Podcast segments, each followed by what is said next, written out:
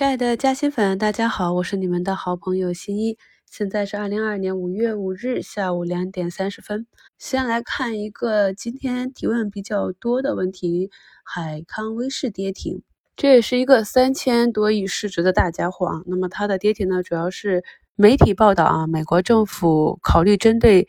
其采取新制裁啊，那么这个呢是真是假，我们还不知道。但是这种制裁在二零一八年、二零一九年也是出现的比较多。一个比较典型的案例就是在二零一八年的四月啊，中兴通讯受到制裁之后呢，从三十多元的价格一路跌到十几块啊，在后期震荡曲折的修复过程中呢，也是再次站回了五十的上方，实现了一个两年上涨四五倍的一个奇迹。其实我们在遇到这种利空的时候呢，首先要反映的是你是短线还是中长线的操作。如果中长线的操作呢，就要考虑短期的这个利空对它之后一段时间的运营情况有没有影响。像一些集采类的，是真正的影响到业绩的，我们就要真的。警惕起来，而另外一些可能只是短期影响的。那么你如果按短线操作呢，就按短线进出；如果是中长线的话，就可以多考虑看一下，看看到底是风险还是机会。今天呢另外几只啊，像康龙化成、药明康德啊这样的大白马的下跌，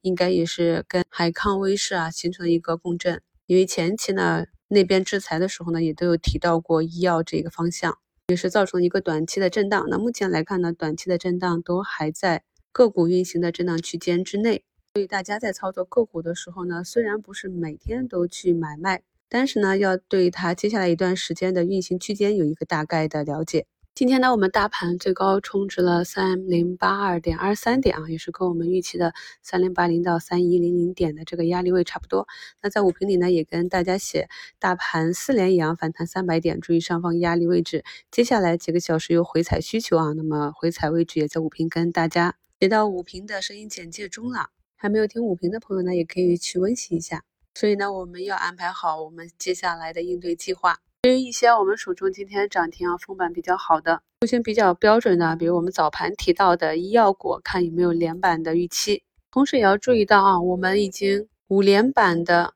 建筑的龙头浙江建投啊，今天下午出现了烂板，而企图要翘板的中交地产呢，最终还是被按回到跌停板上。这些呢，就是一个板块进入了上涨末端，出现分歧的一个标志。那我们持有这些板块内的个股呢，就要注意进入短线博弈的后半程啊，应该怎样去逐步的兑现利润，控制回撤。今天上证指数还是比较强啊，连三十、五日线都没有碰到，目前是直接啊在十日线上方运行。那今天呢是呈一个缩量的状态。实话讲啊，明天其实是可上可下的。五评里也跟大家讲了，本次如果产生回踩的点位，上证这边短期很难再去测试前低了，而创业板这里呢相对就弱一些。在五一假期，很多朋友去问了军工股的表现，也可以看到呢，军工 ETF 呢也是走出了四连阳。目前呢，很多板块都是在底部，只是呢上涨的强度有所不同。这就是我在前几个月跟大家讲的，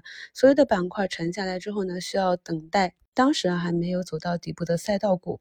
当市场上的这些板块都运行到了底部区域时，此时呢在发动向上的反攻呢，就更容易产生一个整体的共振效应。那进入三月份的时候，我就跟大家讲过，我自己已经观察到有一些超跌的大白马，有中长线的资金在慢慢的介入了。而就是上一周最后三个交易日大盘的普涨，那这种普涨呢，也不是游资或者短资可以做到的。可以看到，在这个位置呢，是切切实实的有新一轮的中长线的资金开始入场干活了。所以后期的震荡呢，我们就紧盯住自己看好的这些已经有大资金啊，在底部放量上涨，走出底部右侧平台的这些个股。那么每一个回踩都是我们去介入的好机会。早评里跟大家讲，今天开仓的另一只元宇宙在尾盘也是拉红。朋友们在听我早评的节目的时候呢，可以对应。看盘软件，想一下，我们每一次选择一个入场点，设置怎样的入场条件，能够使得我们在短期内